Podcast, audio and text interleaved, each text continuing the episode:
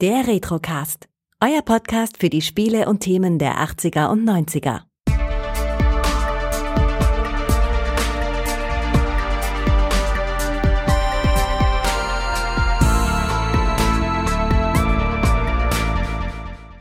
Herzlich willkommen beim Retrocast. Mein Name ist Kai und heute darf ich gleich zwei Gäste begrüßen. Das wäre einmal der Tim. Hallo Tim. Hallo. Und der Moritz ist auch dabei. Hallo. Ahoi. Wir sprechen heute über eine Serie, die nur einmalig im Fernsehen hier in Deutschland ausgestrahlt wurde, und zwar vom ZDF. Äh, ursprünglich stammt die Serie aus dem Jahr 1984 und der, Titel lautet äh, Die dreibeinigen Herrscher. Eigentlich schon fast so eine Art Kultserie heutzutage. Und äh, die beiden Freunde, die ich heute dabei habe, die haben das beides damals erlebt und können auch ein bisschen was dazu erzählen. Und deswegen frage ich erstmal den Tim. Tim, wie sind deine Erinnerungen daran?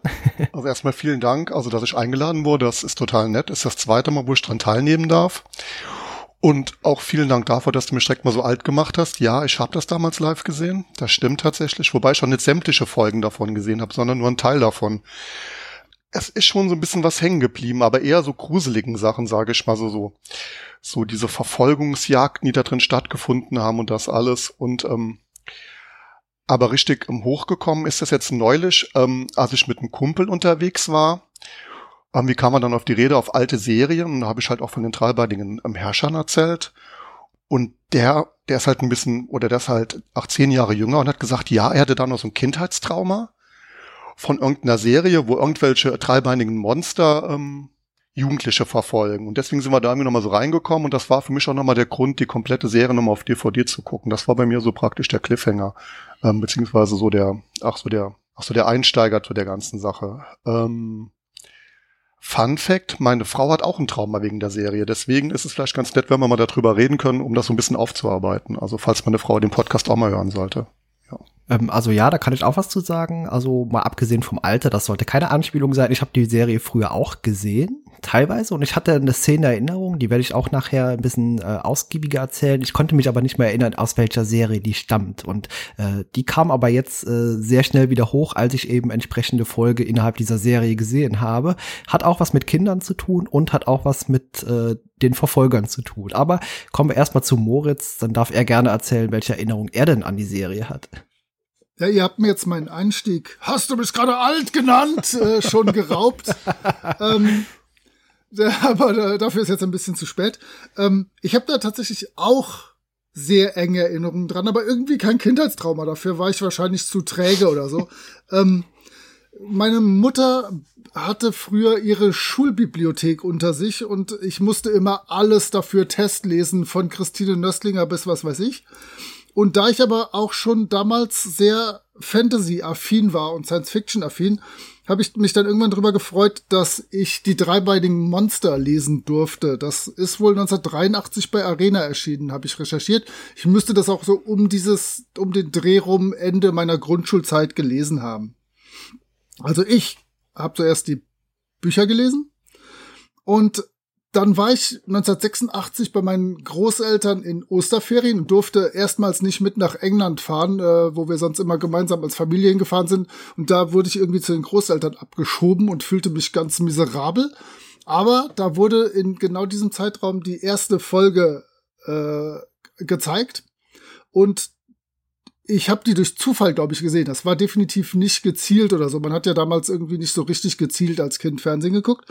Und ähm, dann dachte ich, das kommt dir irgendwie bekannt vor. Und dann äh, habe ich mich dann auch an das Buch erinnert, was ich ja dann so zwei, drei Jahre vorher gelesen hatte. Und habe dann die erste Staffel komplett und immer, wenn sie kam, geguckt. Und faszinierenderweise, die zweite Staffel habe ich jetzt erst gesehen. Ähm, die war wohl, wenn meine Recherche richtig war, 88 ausgestrahlt worden und da war für mich dann irgendwie das Intervall schon zu lange und ich hab's einfach damals nicht gesehen. 88 hatte ich dann wohl andere äh, Pläne und ähm, also da werden wir sicher gleich auch noch drüber reden, wie man die damals geschaut hat und wie man die jetzt sich ansieht. Aber ähm, ich fand damals diese Bilder von den Dreibeinern, die oft mit so einer leicht spacigen Musik leicht bedrohlich spacigen Musik über der Szenerie auftauchten, fand ich echt nicht richtig gruselig, aber das fand ich schon bedrohlich. Also das fand ich als Kind schon äh, an der Grenze zu dem so, was ich gerne geguckt habe. Und ich bin echt ein Horrorschisser. Also äh, viel, viel mehr geht da auch nicht, auch heute noch nicht. Ähm, nee, also ich fand die Serie damals spektakulär gut. Mhm, ja, also ich erinnere mich dran, also ich muss auch in der Zweitausstrahlung 1988 vermutlich die erste Folge gesehen haben und äh, die stammt auch äh, aus dem Ende der ersten Staffel. Und äh, ich habe das aber auch tatsächlich immer verwechselt mit etwas anderem, äh, dem die Serie hier sehr ähnlich. Also ich fasse mal ganz kurz äh, die, die Ausgangslage ein bisschen zusammen. Also die dreibeinigen Herrscher, das spielt in so einer postapokalyptischen Welt im Jahr 2089 und äh, es hat wohl eine Art Alien-Invasion stattgefunden und es sind eben nur noch diese drei, Be äh, drei Beiner auf der Erde mit ihren dreibeinigen Herrschern, die sehr auch an äh, Krieg der Welten und eben diese H.G. Wells äh, Geschichte erinnern. Hm? Also man bekommt offenbar äh, im Alter von 14 Jahren eine metallische Kappe eingesetzt oder implantiert und äh, die nimmt einem jegliche Inspiration, Kreativität und auch damit eben die Möglichkeit, äh, irgendwie hier sich aufzulehnen gegen diese Herrscher. Also das ist so die Grundausgangslage und habt ihr das auch verbunden mit H.G. Wells? Im Nachhinein tatsächlich erst. Ähm, es war mir gar nicht so klar. Also ich habe die, ähm, also ich habe die Bücher von ihm erst relativ spät gelesen. Das ist ja auch im Zeitmaschine und, und die Sachen, die kamen mir erst später. Wobei ähm, ähm, ich wollte noch eine Sache sagen, auch zu der Titelmelodie, die für mich heute immer noch ähm, wirklich, das ist so ein, ach, das ist so ein Gänsehautmoment, wenn man das so sieht. Es wird also dieser Schriftzug wird eingeblendet so langsam ähm, zu dieser doch ja doch wirklich also auch gut gemachten und dramatischen Musik und dreht sich dann so dieser Schriftzug und wird dann zu dieser Kappe. Das ist für mich, das ist für mich heute immer noch ein Gänsehautmoment. Genau, also das ist schon immer noch, also das ist schon immer noch ganz cool gemacht. Wobei ich glaube, diese ähm, Titel, das ist, das ist schon Computergrafik. Das frage ich mich immer. Ach, ist das Computergrafik oder ist das das ist eine ganz frühe Rendergrafik, ja. also sehr, sehr einfach gehalten noch, aber ja, doch, das, äh, früher hat man ganz häufig auch sowas schon, wenn ihr euch erinnert, in frühen Nachrichtensendungen äh, gesehen. Auch vor allem amerikanischen Nach Nachrichtensendungen hat man auch immer so eine Einblendung gemacht, so Newsflash oder irgendwas mhm. und das ist tatsächlich so ein ähnlicher Stil. Mhm. ja. Wo wir jetzt schon bei der Optik sind, muss, muss ich ist doch sagen, ich freue mich die ganze Zeit schon drauf, diesen Satz zu sagen, ähm, das, denn das ist so die Sache, die mir jetzt beim Rewatch einfach aufgefallen ist. Ähm, das ist die erste Sache, die so ein bisschen befremdlich ist, aber auch im Prinzip das einzige, wo man sich reinfinden muss. In die Handlung findet man nämlich schnell. Das sieht verdammt noch mal aus wie das uneheliche Kind von unsere kleine Farm und schlechten Doctor Who Folgen aus der Mitte der 80er. Ähm, also so diese diese klassischen 80er Jahre Farbtöne und sowas.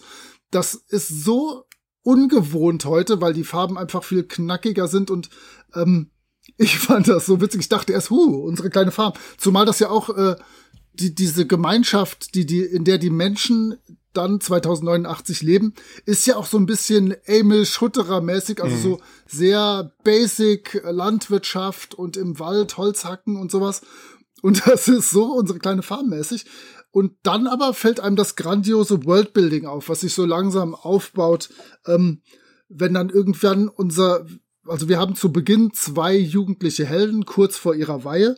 Und dann äh, sieht einer von denen ein Fernglas oder kriegt ein Fernglas in die Hand gedrückt. Und das ist dann für ihn schon hochtechnologisch, also wieder so, dass es zu, dass die Grenze zur Magie überschritten wird, fast schon, dass er sich überhaupt nicht erklären kann, was das ist. Dann reisen sie so ein bisschen, dann kommen sie erstmal in einen Hafen, dort ist dann exotischer Kram und so. Dann kommen sie nach Frankreich und ach, äh, Worldbuilding ist wirklich gelungen, aber auch da werden wir sicher in der nächsten Zeit noch ein paar Takte zu sagen. Also grandiose Optik, aber gewöhnungsbedürftig im Jahr 2021. Mhm, genau, da kann ich auch was zu sagen, denn ich habe die Serie natürlich auch seit damals überhaupt nicht mehr gesehen und das wirkte anfangs tatsächlich bisschen befremdlich.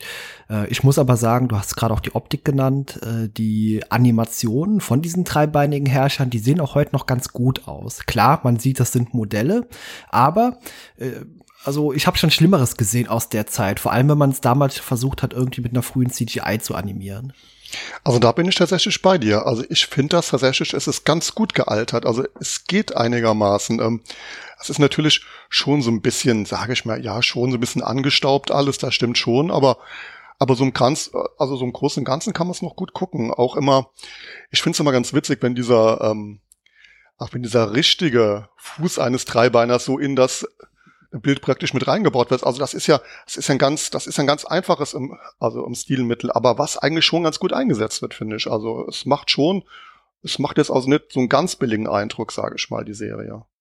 Ja, das äh, ist immer so, wenn man versucht hat, Modelle einzusetzen. Das ist ja auch bei den frühen äh, Star Trek-Filmen. Star Trek 1 hat man äh, von der Enterprise ein richtiges Modell gebaut. Und das sieht auch heute noch echt, echt super aus, das Teil.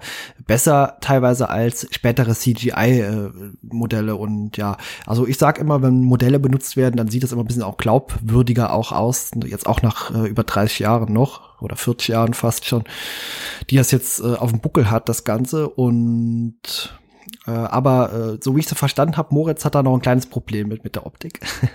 nein, nein, nein, das ist äh, alles in Ordnung. Ich finde nicht, dass die Einstellungen mit den dreibeinigen Herrschern schrecklich gut gealtert sind, äh, weil ich hätte tatsächlich heute einfach gerne, dass die drei Beine sich auch irgendwie bewegen. Aber im Prinzip ist es so ein, so ein Geräusch, so ein Geräusch und dann äh, bewegen die sich einfach mit geraden Beinen so im Hintergrund irgendwie am Horizont entlang.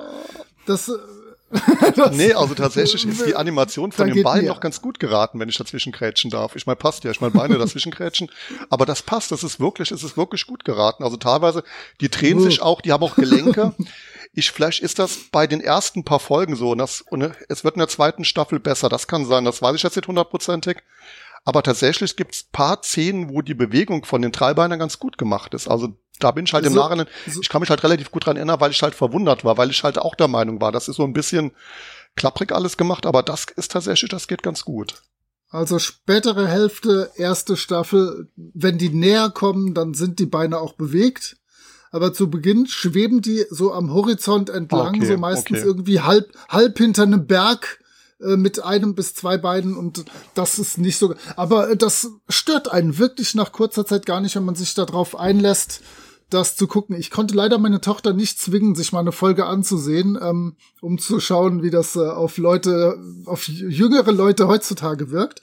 Aber ich glaube fast, das könnte klappen. Ich zwinge mal irgendwann äh, in der letzten Stunde vor den Ferien irgendwelche SchülerInnen und ähm, mal schauen, was die dazu sagen. Ja, teilweise ist die Optik auch, äh, auch vor allem im wenn man in Innenräume reinkommt, äh, wirkt das teilweise auch ein bisschen angestaubt. Also die Kulissen sind jetzt auch aus heutiger Sicht nicht so extrem hochwertig. Das hat manchmal auch so ein bisschen Peter Steiners Theaterstadel-Flair. also die Türen, die Innenräume und alles, was man so zu sehen bekommt. Aber ich muss sagen, dafür stimmt drumherum alles. Also wie gesagt, die äh, Inszenierung ist teilweise ein bisschen schwierig in Anführungszeichen, aber das Flair stimmt einfach, also die Atmosphäre, die aufgebaut wird, diese Bedrohung und das äh, ist auch, glaube ich, das, was die Serie auch heute noch funktionieren lässt. Und in der Tat, genau da kann ich wieder was zu sagen. Ich finde das Pacing sehr gelungen, sowohl innerhalb der Folgen als auch über die beiden Staffeln hinweg. Du hast immer so eine Zeit Action, dann ist wieder durchatmen. Dann können sie irgendwo unterkommen, bisschen unterschlüpfen, bisschen durchatmen und dann ist, müssen sie wieder flüchten. Dann geht's weiter. Dann äh, können, finden sie wieder einen sicheren Hafen zum kurz ausruhen. Ähm, dann wird der irgendwie zerstört oder sie müssen einfach weiter. So. Das ist echt gut gelungen und ähm, es ist nicht schlimm an den Haaren herbeigezogen, diese ganzen äh, Weiterreisegeschichten. Also das äh, haben sie gut gemacht. Also wenn's die, wenn's John Christopher war oder die äh, Drehbuchautoren, mir egal, aber das klappt. Mhm, genau. Äh, Tim, möchtest du auch noch was dazu sagen? Ja, ich bin gerade im Überlegen. Also ähm, ich fand tatsächlich, fand ich die Settings eigentlich ganz gut. Also gerade in England zum Beispiel, die haben ja doch relativ viele so idyllische Dörfer, wo man das machen kann. Das wurde am Anfang natürlich auch so gemacht, um da halt auch so ein krassen Cut reinzubekommen. Ich meine, es ist halt so diese heile Welt. Ich meine, es wird doch eben wird so ein bisschen auch unsere kleine Farm gesagt und dann und dann prescht dann quasi da praktisch so ein Hightech-Gerät rein. Das ist, glaube ich, das ist also so ein bisschen der Dramaturgie ähm, halt halt auch geschuldet oder auch der französische Hafen und so. Ich finde, das ist alles schon ganz, also ganz gut geraten. Also ich hätte es jetzt nicht unbedingt mit, wie heißt der, ach mit Peter Steiner, wie heißt der? Ich, ja, genau. Also verglichen, ich finde es also teilweise gut. Also es ist auch, auch die Kostüme, also also auch gerade mit dem Wordbuilding, ähm, also mit dem Wordbuilding, was der Moritz gesagt hat, die haben ja schon, es sind ja fast überall halt auch, ähm, es wurden Kostüme gemacht, die so ein bisschen halt, die so ein bisschen halt, äh, sage ich mal, noch früher aussehen, aber auch so ein paar moderne Komponenten haben das sich schon, also die haben sich da schon also doch echt viel Mühe gegeben. Also das finde ich schon, also gerade in der zweiten Staffel, wenn es dann so nach Württemberg geht, also ohne das zu spoilern, also was die da so reingehauen haben, das finde ich, das finde ich schon sehr beeindruckend. Auf jeden Fall. Also es war eine sehr teure Se äh, Serie auch und äh, das ist vermutlich auch der Ausschlagpunkt. Und das sage ich jetzt mal an alle, die das jetzt nicht wissen. Also es ist eine unvollendete Serie. Die endet Ende der zweiten Staffel, ohne dass äh, diese Büchertrilogie, sage ich mal, wirklich in der Serie zu Ende geführt wurde. Und zwar mit einem echt fiesen Ende. Das Das, stimmt, äh, lass das uns das stimmt, mal das gerade stimmt. hier erwähnen. Das geht Ja, ja. befriedigender, finde ich. Ja, auf jeden Fall. Und das, ja, das muss auch sehr frustrierend gewesen sein. Also aus Kostengründen soll die Serie abgesetzt worden sein und Ah, ja, ist sehr schade. Also ich hätte natürlich jetzt nach dem Ende der letzten Folge der zweiten Staffel auch gerne gewusst, wie das Ganze so weitergeht. In dem Fall ist man dann natürlich gezwungen, äh, sich die Optik in der Fantasie mit Hilfe des Buchs äh, selber weiter zu erzählen. Was es ja zu Genau. der Zeit in der deutschen Übersetzung noch gar nicht gab. Also ich war, sage ich mal, jetzt noch nicht so ähm, äh, praktisch ähm, halt sicher in der Sprache, dass ich mir halt, ach, das, also das englische Buch gekauft hätte. Ich habe mir damals tatsächlich, gab es also Jahre später, gab es eine inoffizielle Übersetzung äh, praktisch im Internet von dem dritten Buch. Und die habe ich mir irgendwann mal äh, runtergeladen und dann noch ausgedruckt. Und dann ging es dann tatsächlich auch weiter. Ja. Hm. Wie habt ihr das Ende des Buchs erlebt? Wurde das am Ende zufriedenstellend für euch äh, aufgelöst, beendet? Wenn das noch so in Erinnerung habt?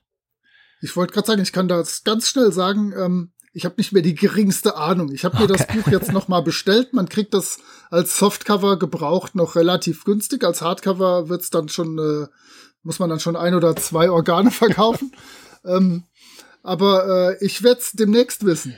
Okay. Ich habe echt keine Ahnung Es mehr. gibt ja auch ein Prequel dazu, irgendwie seit den 90ern oder seit Ende der praktisch der 80er Jahre, wo die Vorgeschichte erzählt wird, das nur so gerade als Exkurs. Aber ich kann mich tatsächlich, ich habe natürlich bei Wikipedia auch nochmal so ähm, den Inhalt des drittes, also des dritten Buchs durchgelesen und konnte mich tatsächlich auch überhaupt nicht mehr daran erinnern. Das ist, als ob das wie weggewischt war. Das ist ganz komisch. Hm. Ja, es ist äh, spannend. Also ich selber bin ja jetzt auch nicht so der große Bücherwurm und ich habe einfach das Problem, dass ich mir Dinge, die ich lese, nicht sonderlich gut einprägen kann über einen langen Zeitraum. Das heißt, das ist komplett anders bei Dingen, die ich sehe oder höre. Das merke ich mir bis in alle Ewigkeiten. Deswegen äh, habe ich das Buch auch nie gelesen und äh, kann da auch leider überhaupt nichts zu sagen, um einfach äh, die Ahnungslosigkeit der äh, dreibeinigen Herrscher hier in der Runde jetzt auch mal zu vollenden. Und äh, deswegen beziehen wir uns jetzt weiterhin nur auf die Serie und wie es eben zu Ende geht. Ähm, Schlüsselszenen. Habt ihr irgendwelche Szenen äh, von früher in Erinnerung gehabt, die ihr euch jetzt noch mal äh, vor Augen geführt habt oder an die ihr euch noch erinnern konntet? Also ich kann mich zum Ich konnte mich. Bitte. Also ich kann mich zum Beispiel, also was, ähm, was ich mir so aufgeschrieben habe, das ist halt, ähm, das ist halt in den Ruinen von Paris. Das war für mich so eine Sache. Ähm, ich bin ja eh so ein Fan von Dystopien und Endzeitfilmen und Büchern und Serien und das ist so was, was bei mir am Gedächtnis geblieben ist. Also wie die halt so über die Champs-Élysées gehen, die halt total zugewuchert ist. Also Bilder, die man mittlerweile schon in hunderten Filmen und irgendwie gefühlt gesehen hat, was da ganz gut wirklich auch umgesetzt wurde. Und das sind so ein paar Sachen, wo ich gedacht habe, ja, das ist halt, das ist halt gut, das ist halt ganz cool und ist halt bei mir auch so, so im Kopf hängen geblieben. Hm, und Äh, da kann ich mich direkt anschließen. Ähm, zum einen natürlich kenne ich irgendwie oder ich erinnere mich an die erste Folge eins zu eins. Da kenn, kannte ich noch jedes Wort, jede Geste überhaupt. Ähm, dann fand ich als Kind tatsächlich immer ein bisschen scary, wenn dann bei den Weihen die dreibeinigen Herrscher ihre Tastrüssel runtergelassen haben und dann die Menschen da einkassiert und dann nachher so ein bisschen Roboter-Style wieder abgesetzt haben. Und natürlich, ähm, ich weiß nicht, ob ich schon in einem, doch ich glaube, ich habe in einem vorherigen Podcast schon mal erzählt, ähm, ich habe sehr viel Zeit früher, äh, seit ich fünf Jahre alt bin, alleine bei Freunden in Paris verbracht. Und ähm, diese Paris Szenen, die waren spektakulär. Zumal da ja dann auch noch äh, bei dieser Gang, die sich mit ihnen anlegt, so ein bisschen leichter Cyberpunk, Steampunk so ein bisschen rüberkommt, was natürlich damals noch irgendwie für mich überhaupt kein Begriff war. Aber das fand ich auch schon allein von den Klamotten her und so echt äh, interessant. Oder mein Lieblingsbuch ist äh, Die grüne Wolke, könnt ihr gerne alle mal googeln. Ähm, und da ist auch halt dieses wir sind alleine mit ein paar Kindern und zwei Erwachsenen in einer Welt, wo sonst niemand mehr lebt. Und dann gehen die halt auch nach London und nach sonst wo und so. Und ähm, sind dann halt alleine da und denen steht, steht alles zur Verfügung, was da so in den Kaufhäusern und so rumgestanden hat. Und das hat mich da auch total beeindruckt, als sie da in dem Kaufhaus rumlaufen und alle möglichen Sachen sich schnappen und begeistert sind und das einfach für die eine völlig andere Welt ist, zumal sowas ja in ihrer überhaupt nicht existiert hat. Mhm, genau, das ist eine Darstellung, die hat mir auch sehr gut gefallen. Vor allem, da man sich immer halt äh, vor Augen führen muss, dass die Leute, die aus diesem Dorf kommen, das ist ja komplett vorindustrie äh, vorindustriell auch. Und also äh, von moderner Welt ist da keine äh, Rede. Und als ich zum ersten Mal die Serie reingesehen habe, bevor die ersten dreibeinigen Herrscher oder von der Story ein bisschen was erzählt wurden, ging ich auch davon aus, dass das irgendwo in einer sehr sehr frühen Frühzeit spielen muss das Ganze. Und genau so war das bei mir. Äh, erzähl du mal, Tim, wie das bei dir? Ich will vielleicht noch gerade was sagen, wo wir gerade also bei Folgen sind, die einem so im Gedächtnis geblieben sind. Also die mehr negativ im Gedächtnis geblieben sind damals, das waren die Folgen 5, 6 und 7. Die umschreibe ich jetzt mal als Wills Versuchung, weil es darum geht, ach, dass sich der Will ja in so ähm, in so eine Französin verliebt, auf so einem ähm, Chalet, glaube ich, ist das ja doch relativ lang. Also drei lange Folgen, wo es eigentlich nur irgendwie darum ging, dass Will sich irgendwie verknallt hat, was für mich damals total doof war in dem Alter. Ich wollte ja, ich meine, ich wollte ja, ich meine, ich wollte ja praktisch Action haben. Es sollte ja weitergehen. Ich meine, ich, ach, ich wollte was von der Welt, ähm, ach, halt sehen, die halt so interessant halt auch aufgebaut ist. Ähm, und das fand ich halt damals so ein bisschen blöd, sage ich mal. Im Nachhinein, ähm, wenn ich noch gerade noch zwei Sätze dazu sagen darf, ist es halt, ähm, ach, ach, ist es halt ganz gut, weil da so ein bisschen auch mal ähm, auch hinterfragt wird, ob die wirklich so schlimm sind oder ob diese Kappe wirklich so schlimm ist, weil ähm, was die Kappe genau macht, glaube ich, haben wir noch gar nicht drüber geredet. Das ist vielleicht eine Sache, wo wir mal drauf eingehen sollten für die Hörer. Ich hatte es eben bei der kurzen äh, Zusammenfassung mit äh, kurz erwähnt, dass die halt die Inspiration und Kreativität äh, nehmen äh, und das so einfach verhindern, dass die sich eben äh, gegen die äh, Dreibeiner stellen. Ja, also quasi. Was natürlich die Dreibeiniger, äh, die Dreibeiniger, die Dreibeiner als gigantischen Erfolg ansehen. Ne? Die haben da die Menschen und die Menschen sollen sich jetzt drüber freuen, dass sie keine Kriege haben und keine, kein Wut, kein Hass, kein Neid mehr. Ähm, und das ist das, was der Tim meint. Könnte man mal nachdenken, ähm, ist sicher in einigen Elementen gar nicht so schrecklich verkehrt. Wobei natürlich der Mensch ohne freien Willen, ohne Kreativität nicht vorstellbar ist. Und ähm, ja, das ist ja im Prinzip dann auch, wo sie sich gegen auflehnen, dass sie so nicht enden wollen. Sie sehen ja dann bei ihrem Kumpel, Cousin, ich weiß es gar nicht mehr, ähm, dass mhm. der auf einmal dann nur noch willenlos Holz hackt und ähm, das stundenlanges unkontrolliertes Holzhacken, genau. Ja, genau. Ja, das sind eigentlich genau. alles nur noch irgendwie, äh, man kann es fast sagen, Zombies, denn äh, äh, ja, in gewisser Weise, also wenn man jetzt mal so sieht, dass die eben keinen eigenen Willen mehr so haben dürfen. Also äh, es geht darum, die sind natürlich Sklaven äh, der Dreibeiner und äh, das ist natürlich erstmal keine so geile Ausgangslage. Da muss ich jetzt auch nochmal was sagen, was mich so ein bisschen wundert, weil es wird ja so die Inspiration genommen und auch so ein bisschen die Aggressivität und die ganzen Sachen.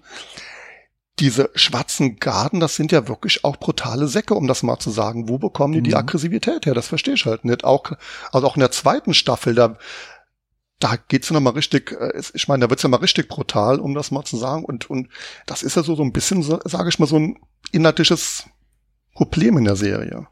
Ja, diese ist, die, die Kappen sind anders programmiert. Ah, okay. Das mhm, stimmt. Genau. Die, die, die haben die, die schwarze Garden-Programmierung. Ach, guck mal hier, gar nicht. Da, der hätte, ach, der, ach, hätte selber drauf kommen können als Administrator. Das stimmt. Ja. Es gibt verschiedene so Kappen. Also die äh, gemeine Bevölkerung, die bekommt alles so, da wird alles einfach komplett ausgekillt. Und dann gibt's noch verschiedene andere Abstufungen und äh, die bekommen die vermutlich. Das ist ja sehr schön ja. Erklärung, mit der ich leben kann. Das ist großartig. Vielen Dank, Moritz. ja. Ähm, was ich noch an der Stelle, äh, wir hatten ja jetzt schon Paris und Württemberg und so. Ähm, ich finde das sehr faszinierend jetzt, ungefähr äh, grob gerechnet 400 Jahre, nachdem ich das gesehen habe.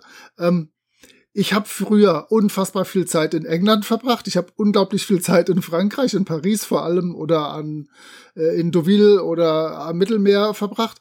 Aber das war für mich die ganze Zeit über eine Fantasy-Serie irgendwie. In einer Fantasy-Welt, wo ich so die letzten 20 Jahre, wenn ich drüber nachgedacht hätte, nicht im Kopf gehabt hätte, dass das unsere Welt ist. Weil die reisen ja auch zu den äh, Weißen Bergen oder zum Weißen Berg, äh, um da die, die Resistance zu finden.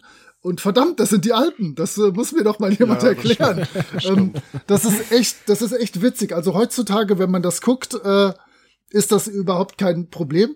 Aber obwohl ich damals viele Connections und Verdrahtungen im Kopf gehabt hätte, war das für mich Fantasy. Das war irgendwie so eine komische Welt, und das habe ich so hingenommen. Das war für mich völlig in Ordnung.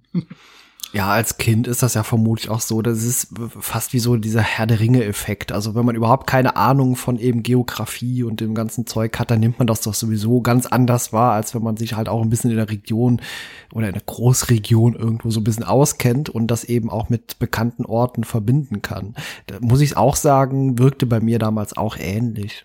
Gut, also bis es dann zur Charakterisierung von dem Deutschen geht. Also da sind sie dann wieder wirklich, also dann halt, dann also richtig eingenordet. Also, also da wird ja auch wirklich, also jedes äh, Vorurteil irgendwie rausgepackt. Also jetzt muss man dazu sagen, also später kommt ja der Fritz dazu, der ja auch dann, ähm, ach, hilft praktisch in der Goldenen Stadt, ähm, die Treiberner da noch auszuspionieren. Und ich glaube, also Deutscher geht's, glaube ich, gar nicht, also den wir irgendwie charakterisiert haben. Der ist ja wirklich, der ist ja auch das große Ziel ist wichtiger als, als praktisch der Einzelne und auch noch Fleiß, Fleiß und Ehrgeiz, das wird ja richtig rausgehauen am Anfang.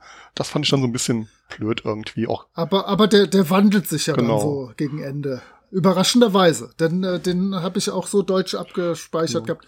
Übrigens, auf dem Schiff, mit dem sie den auf der Erlkönig hm. natürlich, womit sie den Rhein runterreisen zwischenzeitlich, denn äh, sie wollen Richtung Koblenz.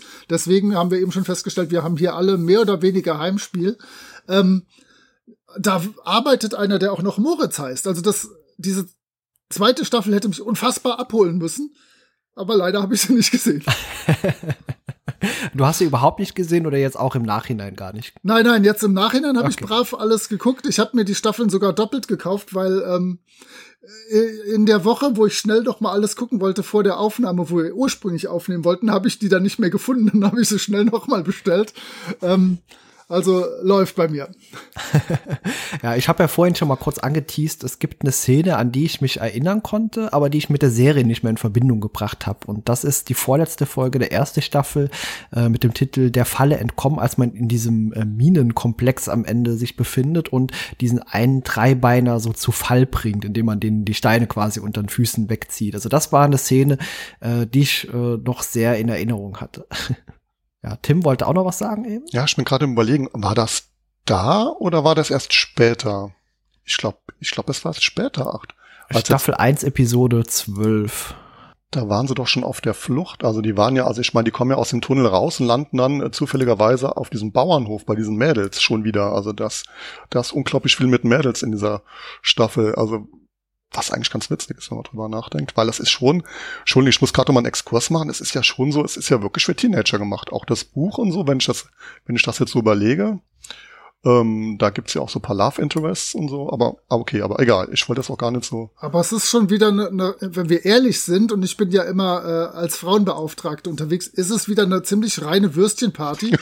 und die, die, Entschuldigung. also da hätte, also da hätte definitiv eine Heldin in die Gruppe in die Party gemusst und äh, so dienen die Mädels, die du so schön erwähnt hast, eigentlich immer nur als Ablenkung von der eigentlichen Quest. Naja, also, ist ja ähm, schon ein Franzose das dabei, das muss quasi reichen. Ja, ein Franzose muss reichen. Ähm, mir ist auch eingefallen, wir nehmen jetzt knapp eine halbe Stunde auf, vielleicht sollten wir einmal ganz grob die Handlung der zwei stimmt. Staffeln erzählen. Und aber die Protagonisten ähm, noch mal kurz ansprechen, weil ist ja einer dabei, komplett unter den Tisch fallen lassen, glaube ich der arme Franzose ja, stimmt, und der stimmt. der und und der der äh, arme von dem ich gerade noch nicht mal weiß wie er heißt der die ganze Zeit irgendwie nur so als Sidekick mitläuft so der, der, der Sam Gamgee.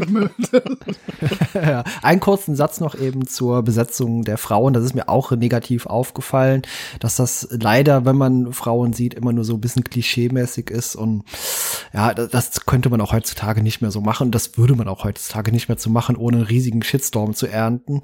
Und äh, das äh, sehe ich auch ein bisschen negativ an der Serie. Aber gut, äh, kann man da noch Zeitgeist sagen, so auch 80er? Ich, Entschuldigung, da muss ich noch mal gerade, es sind zwei starke Frauen dabei. Das ist, ja, das ist einmal diese, ja. ähm, das ist einmal diese Winzerin, die auch durchaus, äh, sag ich, man sagt, wo es lang geht in der Großfamilie und dann noch später in Baden-Württemberg auch diese Wirtin, die auch durchaus da mal auf den Tisch haut. Also es, es gibt jetzt, also es ist jetzt nicht ganz, sage ich mal, so komplett äh, Matriarchat. Ähm, Entschuldigung, ach, ach ein Patriarchat natürlich, pa ja, genau, aber aber ja, ja, Entschuldigung. Ja. Nein, also du, du hast recht, die kommen natürlich vor und äh, gerade in Deutschland sind natürlich die Frauen extrem mächtig, aber ähm, halt in, in der Gruppe, in der das eigentlichen Handlung, auch, die wird ja. halt nur von, ja, den, von den drei Jungs vorangetrieben. Man hätte wenigstens aus dem Franzosen noch ein Mädchen machen. Nein, nein, nein, nein. Das war ein Spaß. Das war ein Spaß. Genau. Ja, lasst uns ein bisschen über die Handlung äh, plaudern. Ähm, ja, äh, Tim, möchtest du anfangen und dann gebe ich mal gleich an Moritz ein bisschen weiter. Einfach mal grob oh, zusammengefasst. Gut, auch über die Handlung. Also, ähm, also, wir, also die Staffel 1, da geht's ja primär darum, ähm, dass der Will und der Henry, also zwei, also zwei Engländer quasi, ähm, ja, sich dem Widerstand in den Weißen Bergen quasi anschließen wollen. Also da ist eher der Will die treibende Kraft und Henry so der Mitläufer. Das hattest du eben auch so gesagt. So, das war so der Sam Gamgee, genau, ähm, der dann irgendwie mitläuft, aber später dann noch äh, eine relativ starke Rolle bekommt. Also der, der, der hat schon seine, der hat schon seine Funktion und die ähm, werden halt ähm, also rekrutiert von dem von dem Ozymandias, das irgendwie also der praktisch auch durch die Welt reist und quasi junge Leute vor der Weihe ähm, für den Widerstand rekrutieren will und ähm, genau die halt gegen die dreibeinigen Herrscher kämpfen sollen. Und die erste Staffel handelt halt quasi davon, wie halt diese beiden ähm, von praktisch von ähm, praktisch von England zu diesem weißen Berg halt reisen und dabei halt jede Menge über die Welt lernen und auch so und wo auch nochmal so die ach die Unterdrückung praktisch der Welt also durch die Dreibeiner so ein bisschen geschildert wird. Das ist so die erste Staffel, sage ich mal. Mhm, genau, Sehr ja. gut und kurz zusammengefasst. Ich bin ein bisschen beeindruckt. Ja, das darfst du jetzt ähm, von der zweiten Staffel machen. Nee, ich wollte gerade sagen, das setzt mich brutal unter Zugzwang, äh, da ich mir nichts irgendwie richtig clever rausgeschrieben habe, außer so ein paar Schlaglichtern, die ich gerne dann mal dazwischenhauen würde. Nein, ähm, sie haben sich dann mittlerweile zu Ende und Ende erster Staffel, Beginn zweiter Staffel dem Widerstand angeschlossen. Ähm, und jetzt geht es darum, in die Stadt der dreibeinigen Herrscher zu kommen. Das ist nämlich die goldene Stadt. Und sagt mir bitte, welche Farbe diese Stadt später kein einziges Mal in keiner Sekunde hat. Richtig, sie ist sowas von nicht golden, das habe ich in meinem ganzen Leben noch nicht erlebt.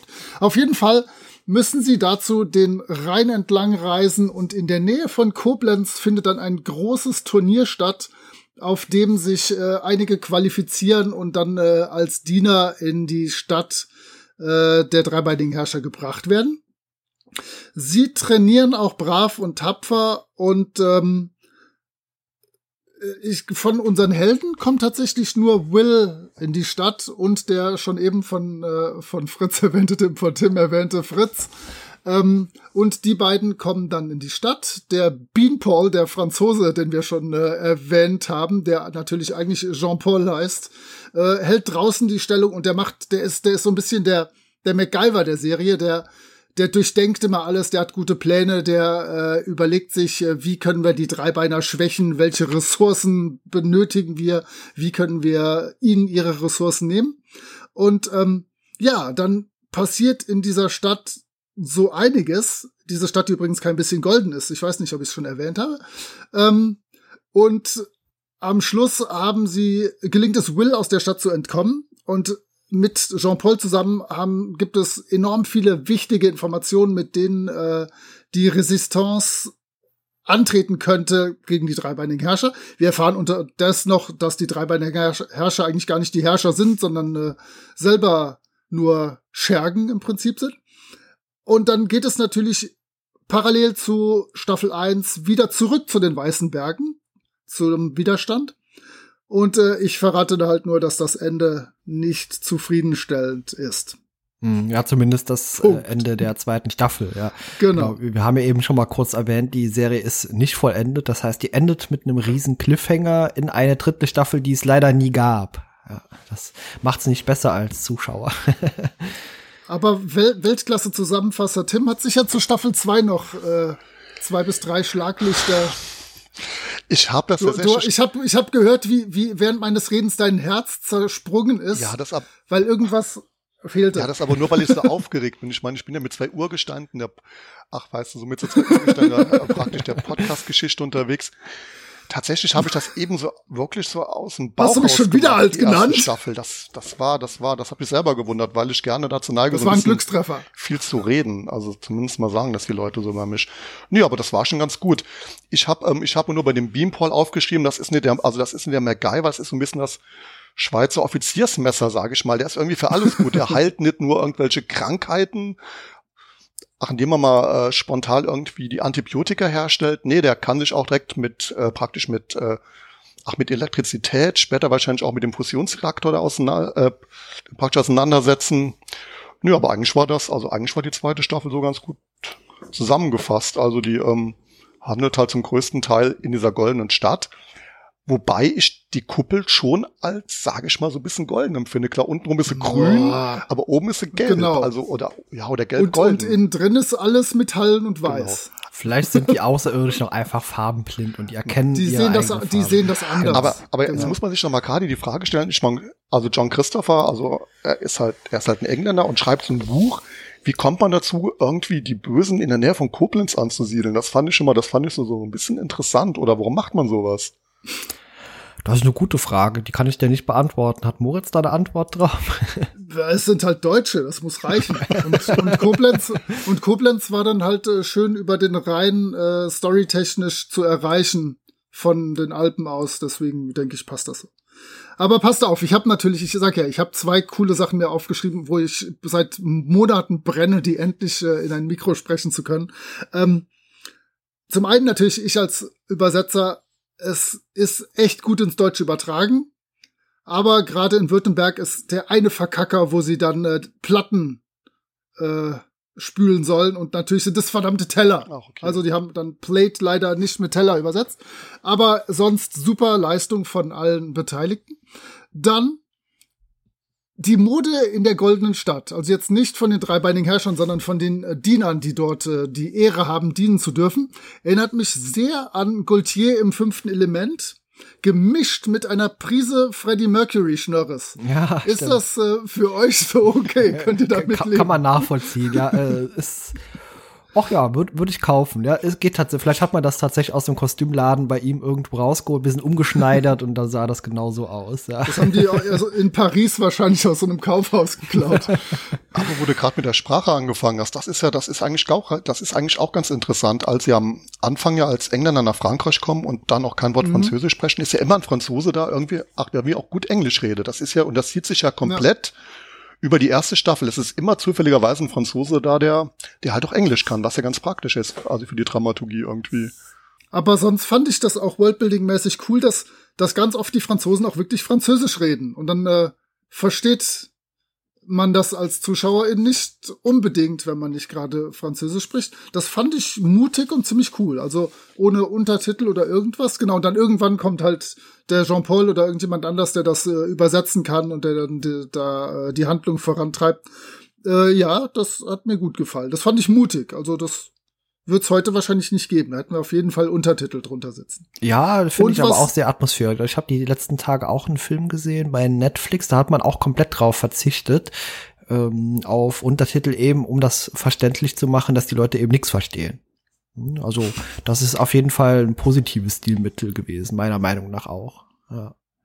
Und sind euch in der goldenen Stadt dann die ganzen 1984 Tropes aufgefallen, dass äh, die Diener oder die Sklaven, die, nein, das sind natürlich Diener, äh, die eine große Ehre haben, wenn die äh, ihren Dienst erfüllt haben, ihren Nutzen abgeleistet haben, dann äh, werden die umgebracht. Und das ist natürlich die glückliche Befreiung. Da freuen die sich drauf, da fiebern die alle drauf hin. Und natürlich dieses klassische Sta- Steinbruch-Trope, dass da sofort erstmal welche in den Untergrund zum Steinekloppen Ja, geschickt werden. Das ist so klassisch einfach, um Unterdrückung auf die Holzhammer-Methode zu zeigen. Ja, aber da ist die Frage, Ähm. also da ist die Frage, A, werden sie später auch Sklaven genannt in der Serie, was, ist, was ich so ein bisschen seltsam finde, auch so ein bisschen befremdlich. Ich meine, die werden ja als Sklaven bezeichnet, Auch mhm. hier wieder, die werden ja nun mal kontrolliert durch die Kappen. Warum braucht man da dann irgendwie die Peitschen? Das hat mich auch so ein bisschen gewundert. Also fandest du so ein ja. bisschen, ich meine, eigentlich ist es ja ganz gut. Ähm, vielleicht gerade muss man noch was dazu sagen. Die Atmosphäre in dieser goldenen Stadt, also die halt die Meister, ach, die die Meister halt atmen, die ja nicht von unserer Welt kommen, also die, also diese Dreibeiner, das sind halt, ich meine, das sind halt Außerirdische.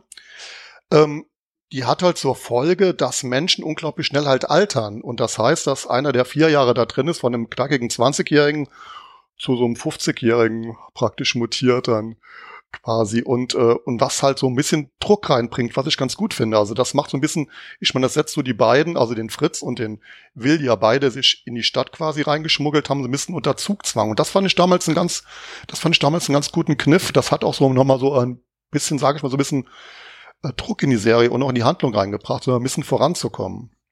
Ja. Wo wir bei den Kappen sind, das ist tatsächlich die aller, ich sage jetzt mal die einzigste Sache, um ganz viele äh, Linguisten da draußen äh, zur Verzweiflung zu bringen. Das ist wirklich die einzige Sache, ähm, die ich auch damals schon nicht so richtig abnehmen konnte.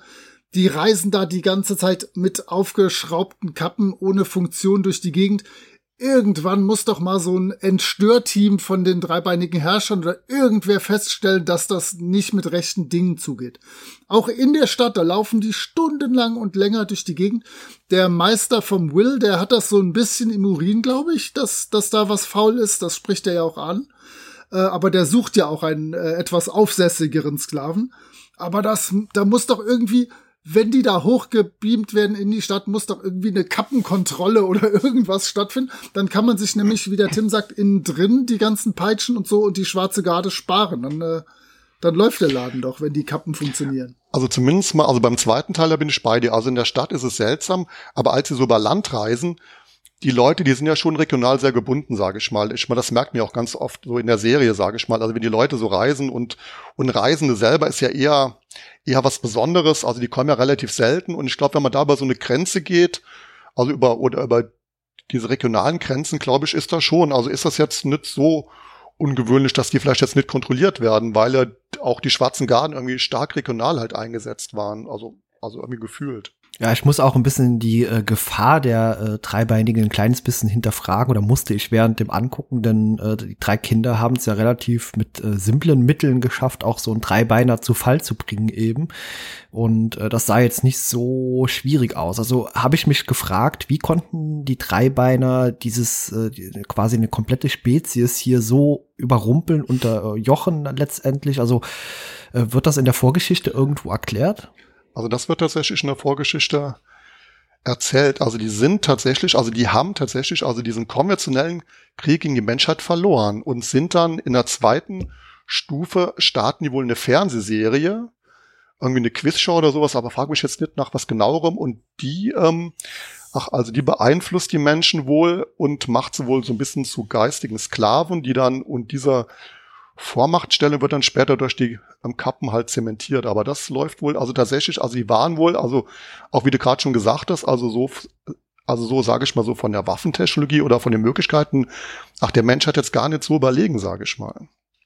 Mhm. Spannend. Ja, okay, das ist natürlich ein äh, nettes Hintergrundwissen noch, denn das habe ich mich gefragt, okay, drei Kids schaffen, dieses Ding zu Fall zu bringen und äh, ist die Gefahr dann wirklich so groß und da muss natürlich irgendwas dahinter stehen noch und das hast du ja jetzt schön erklärt gerade, dass das quasi nur durch eine Art Hirnwäsche dann äh, geschafft werden konnte auch. Ja, aber du merkst ja, dass das Problem noch andere hat, ne? Wenn das erst nachgeschoben wird als Erklärung, dann äh, haben sich ja einige diese Frage gestellt. Aber du, du sagst, die, dass da drei Kinder den zum Fallen bringen. Was schaffen denn so ein paar Evox mit einem Seil oder so? Also bitte. Genau, und die hatten Handgranaten aus Paris, muss man dazu sagen. Das war ja nicht, ich, ich meine, es war ja nicht ganz so trivial. Ich meine, die haben ja praktisch ähm, doch relativ um, zügig rausgefunden, wie eine Handgranate funktioniert in der Metro in Paris. Also das ist ja, das ist ja, das ist ja schon eine Transferleistung. Schon, ja, auf jeden Fall. Ja, ja, wie gesagt, äh, es gibt so ein paar kleine Logikprobleme, über die muss man einfach hinwegsehen. Und äh, wie Moritz auch gerade schon sagte, das ist offenbar auch vielen Leuten aufgefallen und deswegen hat man noch diese Vorgeschichte hinterhergeschoben. Und äh, das war auch tatsächlich eine der ersten Fragen, die ich mir gestellt habe beim Angucken. Moment, da sind auf jeden Fall ein paar Logiklöcher drin und äh, äh das tut der Serie jetzt keinen Abbruch. Also ich kann mich immer noch sehr gut hineinversetzen und ich mag die Serie auch nicht schlecht reden. Sie hat ihre Schwächen über die haben wir ja auch eben schon mal kurz gesprochen und äh, insgesamt muss ich aber sagen, hat sie mich doch äh, sehr gut unterhalten. Allerdings muss man sich auch ein bisschen, äh, bisschen hineinversetzen. Also die Serie ist bei weitem nicht so erzählt wie heutige Serien, sondern sehr langsam eher. Also man lässt sich sehr, sehr viel Zeit, um alles zu entwickeln. Würde die bei einem 14-Jährigen, also wie bei uns damals oder zumindest bei Moritz, mir irgendwie auch dieses Gefühl der Bedrohung und der Verfolgung oder sind die mittlerweile schon so mal, ich will das, ich will jetzt auch gar kein Fass aufmachen mit der Sache, aber es würde mich mal interessieren, also würde so eine Serie in der Form, also heute bei Jugendlichen wirken, also wie bei uns damals? Nicht. Hm. Ich fürchte ich nicht. befürchte auch nicht. Nee, also ich wenn ich überlege, jetzt 13-, 14-Jährige schauen heute ganz andere Arten von Serien, die auch schon eine ganz andere Erzählweise haben. Deswegen, ich würde sagen, ein heutiger 13-, 14-Jähriger würde das Ganze nach fünf Minuten wieder ausmachen. Ich habe äh, mal nach einer Englischklassenarbeit einer Klasse 9 die Goonies gezeigt und habe mich da total drauf gefreut ich musste das nach 20 Minuten aufgeben, weil die mir eingeschlafen, also eingeschlafen sind nicht, aber äh, die, das kam überhaupt nicht bei denen an. Und ich meine, die Goonies sind im Vergleich hierzu äh, filmisch und pacemäßig, äh, granatenmäßig mhm. schnell. Ich fürchte, bei Jugendlichen werden wir da kaum eine Chance mit haben. Aber ich bin echt sicher, wenn man dem eine Chance gibt und sich darauf einlässt und das einfach mal als was anderes guckt, müsste das funktionieren. Das ist nämlich wirklich handwerklich gut gemacht, das ist gut äh, komponiert, das sind relativ interessante Personen drin, äh, es sind schöne, schöne, ja, Kostüme, Ausstattung, also ich glaube, das klappt. Und der Retro-Faktor, der geht natürlich in die Höhe. Also das ist einfach, das ist einfach, das ist einfach gut. Also es ist wirklich, es ist, es ist wirklich, also Retro und Reinkultur, um es nochmal gerade so zu sagen. Auf jeden Fall, ja. ja. Das auf jeden ich Fall. Ich habe noch, ich habe noch zwei Dinge auf meinem Zettel. Zum einen ähm, in der Stadt gibt es dann eine Kneipe, wo die Sklaven mal so richtig abhotten dürfen. Und das ist der Pink Parrot, den fand ich ganz, ganz großartig, sowohl vom Titel her als auch von der Musik, die da läuft oder von den Leuten, die da tanzen und so. Das fand ich echt spektakulär. Schön auch da wieder so leichte Gaultier-Vibes und fünftes Element äh, so ein bisschen drin. Ähm, das fand ich super. Und ihr müsst mir weiterhelfen. Ich habe mir aufgeschrieben Aschenputtel-Schuhmotiv. Ach ja, genau, richtig. Wann, wo, wie? Erzähl mal bitte. Hilf mir auf die Sprünge, ich weiß es nicht ähm, mehr. Ja, also Will trifft ja dann praktisch auf den Chef der dreibeinigen Herrscher. Die werden ja Meister genannt und es gibt aber diese vergeistigten Wesen, die über den praktisch thronen, die so eine Überintelligenz halt äh, praktisch bilden, die, die alle miteinander vernetzt sind.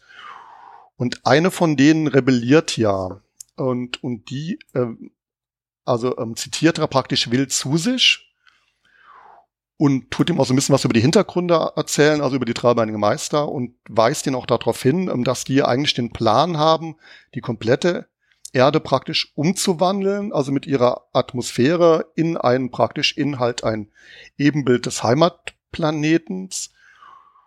Und ähm, genau, und ähm, ist halt, wie gesagt, ach, ist halt ein geistiges Wesen mit geistigen Kräften und Telepathie, alles, was da dran hängt. Und der gaukelt, den will halt praktisch seine Frau vor, die Eloise. Das war die, wo ich eben mal, ähm, genau, wo ich eben mal gesagt hat, über drei Folgen oder aber drei lange Folgen praktisch sein Love Interest war und die dann da auch in die goldene Stadt irgendwie gelangt, weil sie da als, als Turnierkönigin gewählt wird.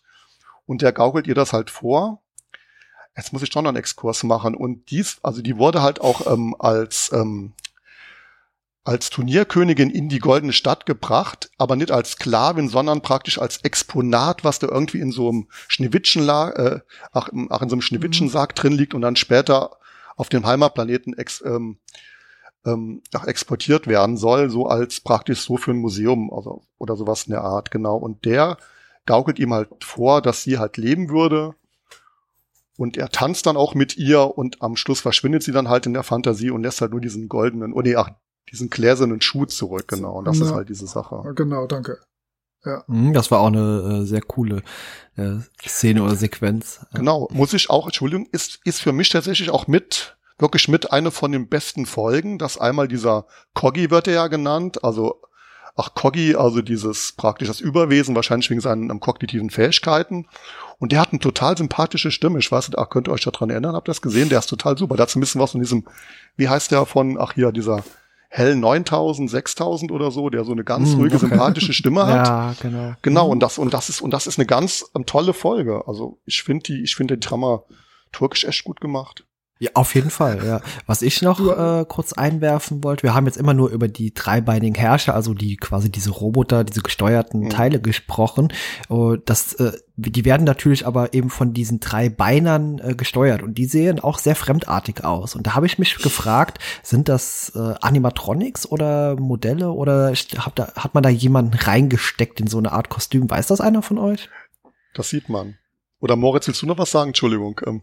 Nee, sag du. Ich also man sieht das. also wenn man das sieht, also hinten sind zwei Beine drin, also praktisch, also der, der okay. das, also hinten zwei Beine und vorne mit den beiden Armen quasi. Also hinten, der geht ja mal praktisch links und rechts und hinten wird er mit beiden Beinen, die in einem Sack quasi drinstecken will, ach, ah, ach wenn okay. immer so nachgezogen, genau. Ich meine, das sieht man halt mhm. manchmal. Wobei, auch hier muss ich sagen, also wenn man so das, ich meine, wenn man so den sieht oder so diesen Dreibeiner halt sieht, also den, also dieses Lebewesen. Ich finde das eigentlich, das hat für mich, also ich fand es also jetzt nicht so peinlich, wie man glauben könnte. Also da mit diesem zentralen, ach, auch die zentrale halt Auge in der Mitte. Ich meine, die haben halt nur ein Auge. Das fand ich eigentlich ganz gut gelungen. Auch so, also fand ich jetzt nicht irgendwie blöd. Ja, ich, ich wollte genau, da kann ich jetzt an zwei Stellen einhaken. Es ist unfassbar, wie wir hier unseren Podcast komponieren. ähm, und zwar du bist ja Anhänger davon zu erzählen, wo man Schauspielerinnen und Schauspieler herkennt. Und in diesem Film, ich habe wirklich mindestens drei Stunden lang mir den Cast angeguckt. Niemand, aber auch niemand, da hat irgendwie mehr als noch zwei andere Serienfolgen irgendwo äh, als dritter Stein von rechts gemacht. Und der einzige, die einzige Person, die da mehr gemacht hat, nämlich ja, so 7, 8, 9, 10, 12 Serienfolgen in anderen Serien, ist der Schauspieler, der den Meister von Will spielt, den man nie sieht, wo man im Prinzip nur, nur die, die Füße sieht. Vielleicht durfte er den, diesen dreibeinigen Herrscher dann auch sprechen, wenigstens, so dass man seine Stimme kennt. Aber der Einzige, der da irgendwie so eine Art Karriere gemacht hat, ist der Typ, wo man nur die Füße sieht, wenn man genau hinguckt, dass die in einem Sack stecken. Ähm, also da, da sind einige dabei, wo ich denen ich eine Karriere, Karriere zutrauen würde oder zugetraut hätte, aber die haben dann sich nicht mehr groß gezeigt die nächsten Jahre. Da vielleicht noch einen Satz. Also was haltet ihr oder oder wie bewertet ihr die schauspielerische Leistung? Also ich sag mal, ich finde den Will jetzt nicht so pralle, muss ich sagen. Ich finde, der spielt jetzt nicht so, das ist jetzt nicht so die große schauspielerische Leistung. Also da hätte ich mir vielleicht so, sage ich mal, so eine, so ein, ach, praktisch so ein ach, ach, ach halt einen Protagonisten vorgestellt, der so äh, ein bisschen knackiger ist, sage ich mal. Der ist so, so ein bisschen langweilig in der Darstellung. Ja, das kann ich äh, bestätigen. Also ich habe auch genau wie Moritz äh, mir natürlich vorher alle Schauspieler angeguckt, so alle gut. Listen durchgearbeitet und versucht rauszufinden, weil ich sage ja immer gern, oh, der hat da und da mitgespielt und äh, den kannte man vielleicht daher oder vielleicht gab es Alternativen, aber es ist, was Trivia angeht, nur wenig zu finden, leider zur Serie. Und äh, schauspielerische Leistungen hast du gerade gefragt, ja, die finde ich auch eher so ah, durchschnittlich. Äh, Kammerspielniveau äh, auf keinem guten Kammerspielniveau teilweise. Aber es sind natürlich auch ein paar gute dabei. Und äh, da kann Moritz vielleicht noch ein paar Sätze zu sagen, wenn er möchte. Ich, wo ich wollte sagen, dass ich das gar nicht so schlimm finde. Das sind ja Jugendliche so. Die spielen irgendwie Jugendliche in so einer komischen Welt. Ähm, die sind im Prinzip keine aufregenden Helden. Die werden da ja so ein bisschen reingeschubst. Ähm, das hat mich wenig gestört. Also mich haben viele Dinge gestört. Äh, wahrscheinlich hätten Tim und ich ge ge gemeinsam genau das perfekte Seherlebnis, oh. weil mich die dreibeinigen Herrscher stören, ihn das schlechte Schauspiel. Ähm, zusammen wird das ganz gut funktionieren.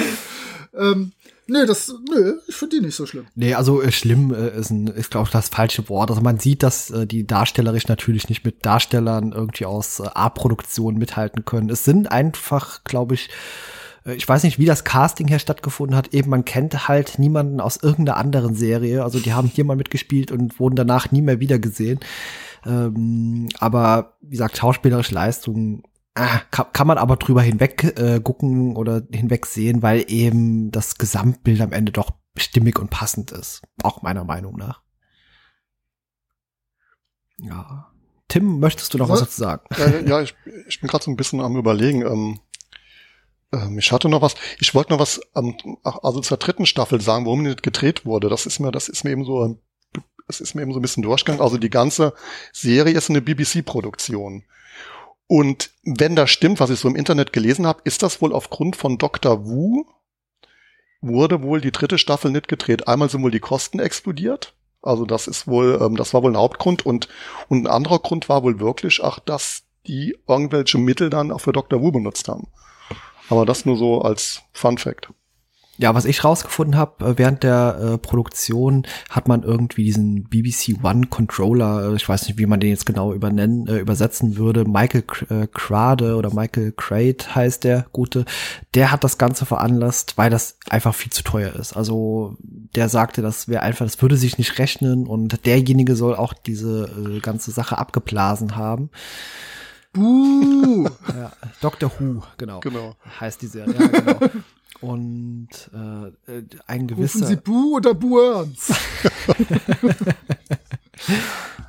Aber wo wir gerade bei den Kosten sind, ich lass uns doch mal so über das Set reden. Also gerade so die, ähm, gerade so die goldene Stadt, das ist ja schon, da sind also paar Computer, auch paar Computeranimationen drin und so, die schon gut sind. Also auch die, auch die Stadt selber, das Setting, also die Modelle und so, finde ich also durchaus gelungen. Auch so dieses, also ich finde die eigentlich ganz schick. Also gut, jetzt mal abgesehen von dem, äh, also von den Kostümen, die Moritz ja offensichtlich so ein bisschen stören.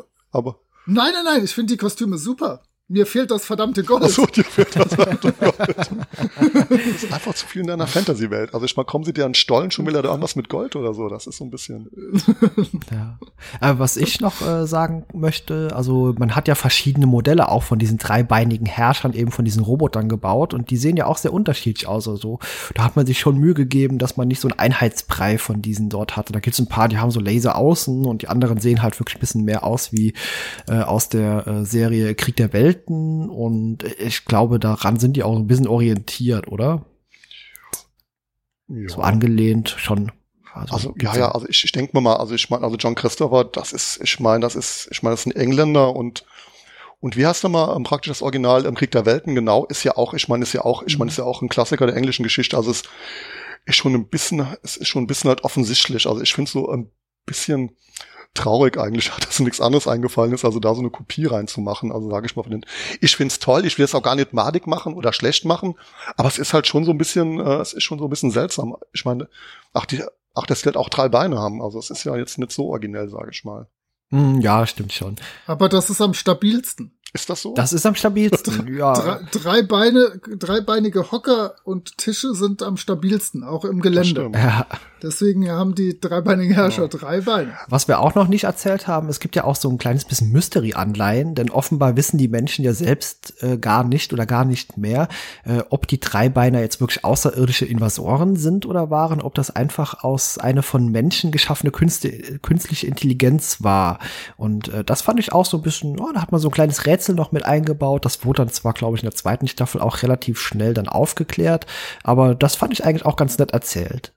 Ja, das stimmt. Da wird man also in der ersten Staffel so, so ja, das stimmt. Das ist in der ersten Staffel wird man da so ein bisschen aufs Glatteis geführt. Man denkt, da wird ja auch von der künstlichen Intelligenz gesprochen eine Zeit lang. Richtig, ich glaube, genau. in der ersten mhm. Staffel, genau. wo man auch denkt, ach guck mal hier, das ist wieder so, so ein bisschen vielleicht so, so ein bisschen so ein so Terminator-Setting oder sowas, ja, weißt du, so ein genau. Terminator-Setting, aber, aber das wundert mich. Also ja, das hat mich auch gewundert, weil es irgendwie so gar nicht in die Serie reinpasst. Weil eigentlich ist es ja, ist es ja ziemlich straight und dass man da praktisch so als, so als Zuschauer oder als Leser so ein bisschen aufs Klatters geführt wird, passt irgendwie gar nicht so richtig in die Serie rein. Hm, genau, aber ich fand es eigentlich ganz nett, also auch aus heutiger Erzählweise von Serien. Heute versucht man das ja auch immer wieder hier, da noch ein bisschen irreführen und äh, da noch irgendwas zu erzählen, was am Ende halt eben nicht so ist. Aber das muss ich sagen, hat mir ganz gut gefallen, äh, dass man eben noch so eine weitere Komponente oder so eben dieses Rätsel, so Mystery so ein bisschen mit reingebracht hat, ob eben das Problem, das hier besteht, nicht menschgemacht ist am Ende. Ja. Wobei die, wobei der Grund, warum die da hingekommen sind, der wird ja schon, ich meine, der wird ja schon gesagt, also die, also die Menschheit, die war ja so auf dem Sprung ins Weltall und war halt sehr kriegerisch und es gibt halt so eine Weltengemeinschaft, sage ich mal, wobei die auch nicht äh, näher bezeichnet wird. Und da ähm, und da wird ja gesagt, also dass die Menschheit zu kriegerisch ist und aus dem Grund wird die halt, sage ich mal, quasi ähm, ja, also ja, ich sag mal ruhig gestellt und und das war so der, das war wohl so die Intention also von der ganzen Sache. Also also es ist ja schon so, dass die Menschheit da nicht immer der ganz Gute ist, sage ich mal. Ach, der Gnade mhm. unterdrückt wird, sondern es gab da schon praktisch ähm, einen Grund dafür. Also am Anfang zumindest. Ja, wobei das ja das ist, was was die dreibeinigen Herrscher den Menschen erzählen. Klar gibt es Kriege und so, aber die haben natürlich die, die Kappen nicht gestartet, damit äh, da keine Kriege sind, sondern damit sie den Laden übernehmen mhm. können. Ja, genau. Also die drei Beider selbst müsste ja auch eine kriegerische Spezies sein, denn sonst hätten sie den ganzen Cups hier ja gar nicht erst gemacht. Also die reisen offenbar selber. aber, aber, ich, aber, aber bei denen ist es, glaube ich, aus der Not geboren. Ne? Ich glaube, deren Planet äh, macht's nicht mehr lang. Ja, wird das gesagt? Also ich kann mich jetzt nicht dran erinnern. Ich, ich habe da, ich hab das irgendwo im Hinterkopf abgespeichert, aber das kann auch sein, dass ich mir wieder meinen eigenen Film gedacht habe. Man weiß es nicht. Du hast ja nicht nur den dritten Teil zusammengereimt, sondern auch die Vorgeschichte.